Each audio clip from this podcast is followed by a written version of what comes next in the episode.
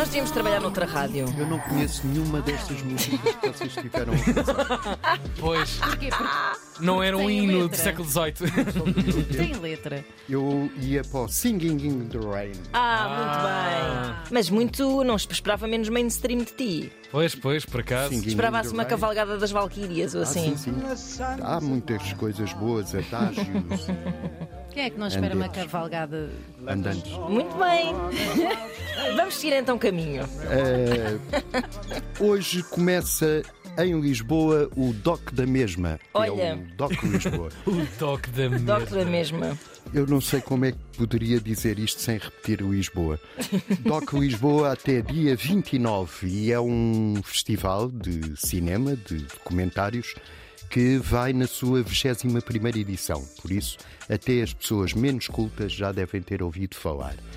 É, traz na- em competição nove filmes portugueses e 13 internacionais e ao todo são mais de 250 filmes. O termo técnico é barrigada e ainda por cima tem que se ver em várias salas, porque é no São Jorge, na Culturgest, na Cinemateca e no Cinema Ideal. Há filmes de, eh, com retratos de Cindy Lauper ou Joan Baez. A Joan Baez é hoje às 10 da noite na Culturgest. Ou também de Luís Miguel Sintra e tem um inédito de Orson Welles. Chama-se Retrato de Gina. Não é a revista, é a Gina ou a Brígida. E era um. É um episódio piloto para uma série de televisão que nunca foi feita. É o Orson Welles a correr Itália à procura da Gina Lola Brígida. O, a sessão de abertura é hoje às nove da noite no São Jorge, com um filme que se chama Man in Black e é de um realizador chinês, o Wang Bing, e é sobre um compositor, um dos compositores contemporâneos mais importantes da China, que é o Wang Xiaolin. Tem 86 anos e o filme tem excertos das sinfonias dele e também uma entrevista, uma longa entrevista, em que ele recorda alguns acontecimentos horríveis que continuam vivos na sua memória, o testemunho de uma época de desumanização da nação chinesa. O filme de encerramento, isto é um festival de documentários, mas o filme de encerramento é uma ficção. O mais recente filme de Leonor Teles chama-se Baan, é a primeira ficção de Leonor Teles, estreou-se em Locarno e passa no DOC porque, embora seja uma ficção, é a história de um despejo, é a crise da habitação. Uh, isto é quanto ao DOC. Como é quinta-feira, há também estreias nas salas de cinema e quando ainda estão nas salas filmes de veteranos como Nani Moretti ou Woody Allen, uh, estreia-se um filme de Scorsese, o homem do Taxi Driver ou do, do Toro Enraivecido.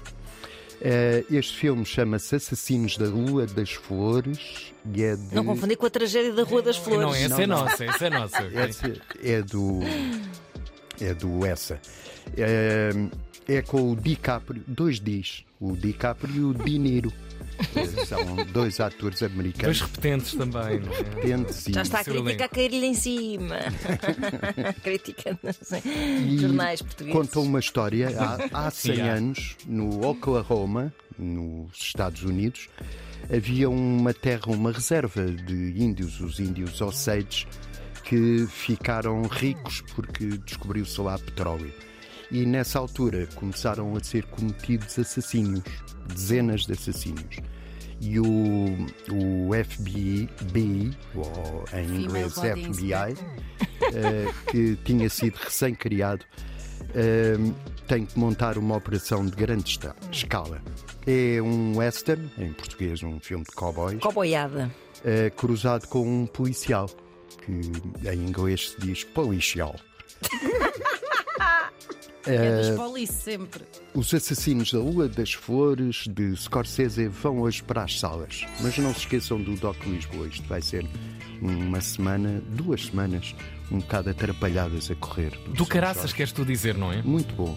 António Costa Santos, todos os dias, com a recomendação Cada Casa, Cultura e Erudita, guardada a antena3.rtp.pt.